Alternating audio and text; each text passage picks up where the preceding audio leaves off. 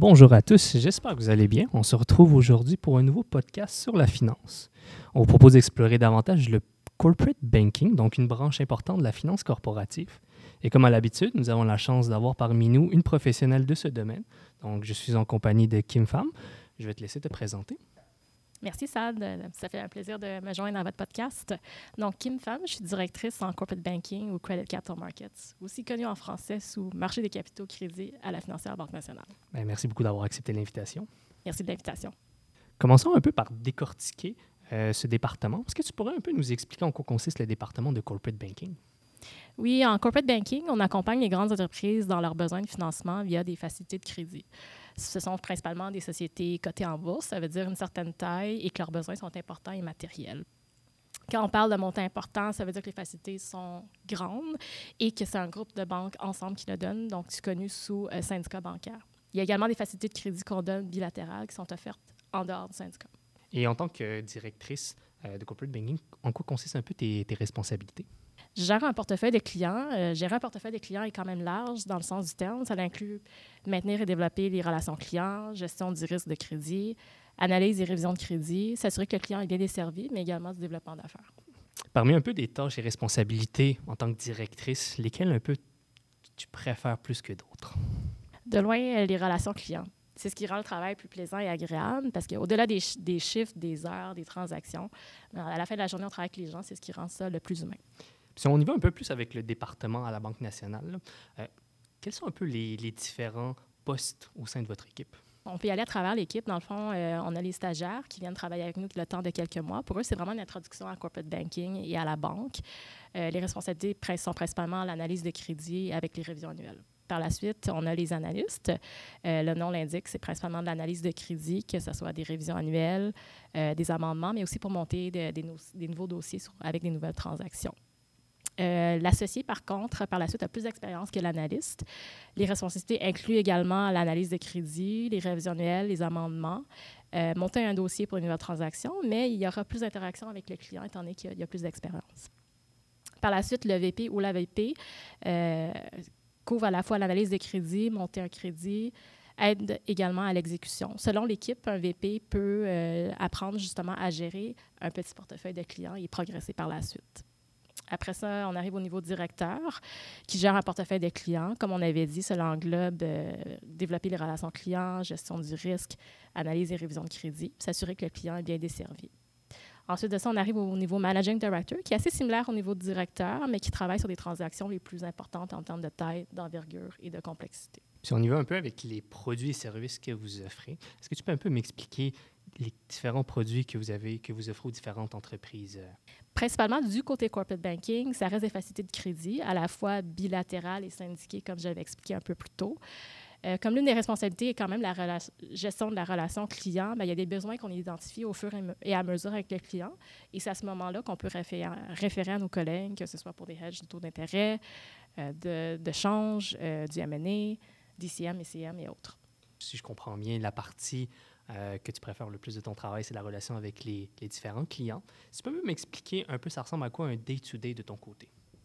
Sur un day-to-day, ça reste quand même euh, accompagner le client, euh, un mix de gérer les urgences transactionnelles et opérationnelles, mais également travailler à long terme avec les clients pour voir justement si leur facilité leur convient, réviser leurs besoins, puis amender ou apporter des changements sur ce qu'ils ont. Puis tu peux un peu nous expliquer les différentes étapes d'une certaine transaction? Pour un client entièrement nouveau, je dirais que ça travaille quand même de longue haleine et plus à long terme. Parfois, c'est une question de timing euh, selon le client. On commence en établissant le contact avec le client pour ensuite euh, organiser une rencontre et discuter des besoins. Ensuite, on va réviser à l'interne, justement, pour une structure qu'on peut leur proposer. Et cette structure-là sera validée au Deals Committee. Par la suite, on présente un pitch. Et si le client va de l'avant avec nous, ce sera le processus de négociation des termes et conditions. Euh, avant de poursuivre avec l'approbation de crédit et finalement euh, y aller avec la documentation légale avant de pouvoir closer et faire le funding. Si c'est pour un client existant, le processus est assez similaire. C'est juste qu'au lieu d'être un pitch, souvent c'est un term sheet à la place. Si on y va un peu avec, euh, avec une transaction comme celle-ci, vous travaillez avec quel autre département de la banque?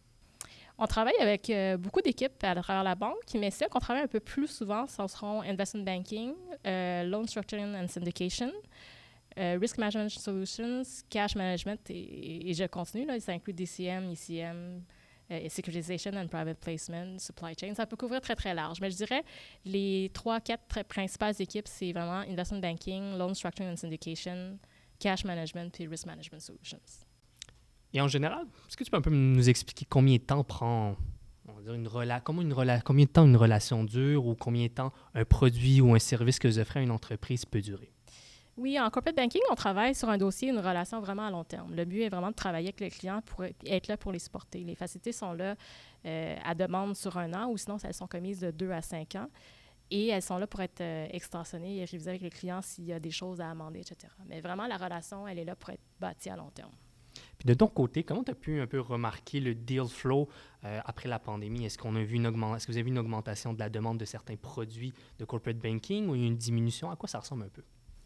En fait, la chose qu'on a remarqué avec l'effet de la pandémie, c'est vraiment la chaîne d'approvisionnement. Les clients étaient vraiment habitués à du just-in-time ou la simple rapidité de la chaîne d'approvisionnement. Ils ont dû s'adapter et cela s'est traduit par un plus grand besoin de fonds de roulement et de liquidité. Donc, il y a eu un certain nombre d'augmentations de facilité de crédit reliées à la fois au volume, mais aussi la plus longue chaîne d'approvisionnement. Super. Maintenant, passons à la partie plus actualité financière. On peut rester à un niveau assez haut. Est-ce que tu peux un peu nous expliquer qu'est-ce qui fait bouger les marchés actuellement? Donc, euh, pendant la pandémie, il y a eu la politique justement d'assouplissement pour s'assurer qu'il y a quand même le développement économique. Et là, on arrive dans un contexte euh, différent, justement. Il y a plus un resserrement et euh, une multitude de facteurs qui font qu'il y a une incertitude en question. Donc, que ce soit l'inflation, le manque de personnel, la chaîne d'approvisionnement qui n'est pas encore revenue à la normale comme auparavant, et également l'incertitude économique, ce qui fait que les entreprises sont plus prudentes qu'avant si on reste dans le même un peu dans le même secteur, on y va un peu plus précisément dans les, chez les entreprises canadiennes. Est-ce que tu, vois certains défis que ces entreprises-là euh, vont devoir surmonter dans les prochaines années? C'est un peu les mêmes facteurs qu'on a discutés tout à l'heure. Donc, euh, les entreprises doivent justement conjuguer avec euh, le facteur chaîne d'approvisionnement pas revenu entièrement à la normale, l'inflation, le manque de personnel, la hausse des taux d'intérêt, l'incertitude de l'environnement économique malgré tout, il y a des entreprises qui ont très bien fait pendant la pandémie et qui ont les reins solides pour justement continuer à passer à travers euh, le contexte économique actuel. Merci, c'était fort intéressant. Là, allons plus dans la section expérience personnelle. On va essayer d'en apprendre davantage sur toi, sur tes expériences professionnelles, mais aussi académiques. Donc, est-ce qu'il y a un moment qui t'a marqué au cours de ta carrière euh, en corporate banking à la Banque nationale? Je dirais pas nécessairement un moment en particulier, mais je remarque la collaboration euh, entre les équipes, que ce soit dans un pitch où plusieurs équipes travaillent ensemble pour présenter la banque en général, ou que ce soit la broche euh, vraiment collaborative lors d'une transaction. Parfait. Si on y va un peu plus avec ton parcours professionnel, mais aussi académique, est-ce que tu peux un peu nous parler de où tu as étudié les différents euh, ton parcours en fait professionnel? Oui, donc j'ai fait mon bac à McGill, donc le Bachelor of Commerce avec une majeure en finance et la concentration en entrepreneurship. Sur le campus, euh, il y avait justement le processus de recrutement. Donc, euh, je me suis jointe à une banque internationale dès la fin de mes études pendant 15 ans. Et j'étais en corporate banking justement avant de me joindre à la Banque nationale. Ça fait combien d'années que tu es avec la Banque nationale? Ça fait un peu plus d'un an déjà. Parfait. Puis si on y va avec un peu euh, tes implications, autant académiques que professionnelles, à quoi ça ressemblait? Oui, pendant les années universitaires, j'étais impliquée au niveau euh, des comités des jeux du commerce et également l'Omium financier à McGill, mais j'ai également fait les cas, euh, donc autant aux jeux du commerce et, à l'Omium financier. Et par curiosité, c'est quoi les cas que tu as fait autant aux jeux du commerce qu'à l'Omium? Au jeu du commerce, euh, j'ai fait le cas TI. aussi étrange que ça peut paraître, le coach en question à McGill était très pro avoir une version diversifiée, différentes perspectives. Donc, ils avaient souvent euh, pas juste des personnes en TI, une personne en finance, une personne en, marketing, etc. Et euh, à l'OMIUM financier, c'était deux années euh, consécutives en, finance corporative. Et si on y allait avec les implications plus professionnelles, à quoi ça ressemble? Oui, donc je me suis joint à un comité dans la Banque internationale où est-ce que j'étais qui promouvoit le développement professionnel, personnel, le réseautage, le mentorat et l'engagement social auprès des jeunes professionnels de cette institution-là. J'étais en charge du comité pendant à peu près sept ans. Je me suis également impliquée avec l'École nationale de l'humour à travers l'équipe des ambassadeurs pour faire le lien avec euh, l'humour. Donc, euh, l'école en tant que telle, c'est un OBNL et c'était vraiment pour promouvoir le maillage entre le milieu des affaires et l'humour, euh, l'utilisation de l'humour. Super. Au début, tu nous as un peu parlé des différents postes qu'il y avait au sein du, du département de corporate banking. nous as parlé un peu des stagiaires, mais aussi des analystes associés, VP, Director Managing Director. Si tu parlais un peu plus concrètement pour des étudiants ou des personnes qui viennent rentrer sur le marché du travail, c'est quoi les opportunités qui peuvent s'offrir à vous, à, à eux, justement, de venir travailler en corporate banking? Oui, on tombe dans un bon timing justement cette discussion-là parce que c'est la période d'affichage des stages euh, justement pour l'hiver 2024 va être vers la fin ou début septembre. Vous allez trouver plus d'informations sur la section carrière du site web de la banque, donc bnc.ca oblique carrière, et également sur le portail d'Université Laval. En ce qui concerne Sales and Trading, ils devraient également avoir euh, leur affichage de leur programme de stage, toutefois pour l'été 2024, à la rentrée également. Tu nous as parlé tout à l'heure euh, de un stagiaire qui vient euh, dans, le département de corporate banking, ça lui permet d'en apprendre davantage. Est-ce que tu peux nous parler à quoi ressemblerait on va dire, un stage pour une personne qui est prise en corporate?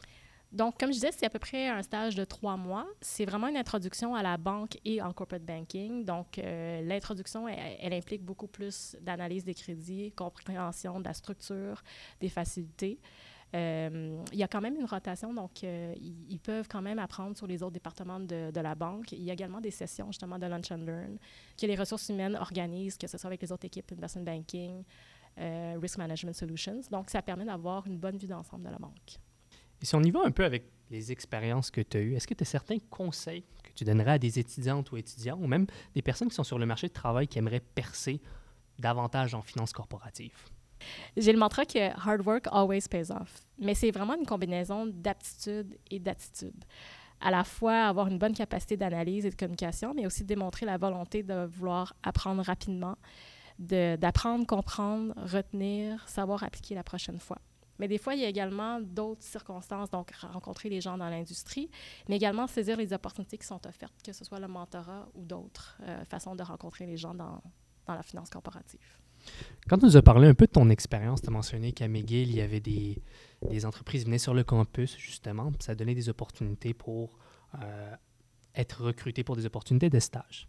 Là, maintenant, tu es de l'autre côté, donc tu es déjà dans l'institution. Est-ce que tu as des trucs, des conseils à que tu pourrais recommander à des étudiantes et étudiants qui aller sur un.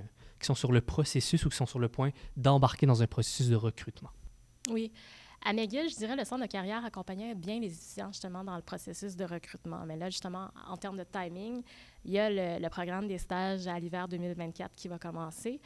Donc, euh, en, en, général, je vais dire être présent aux séances d'information, se présenter, poser des questions. Ça a l'air très anodin comme ça, mais les gens se rappellent justement en processus d'entrevue des, des gens qu'ils ont rencontrés auparavant.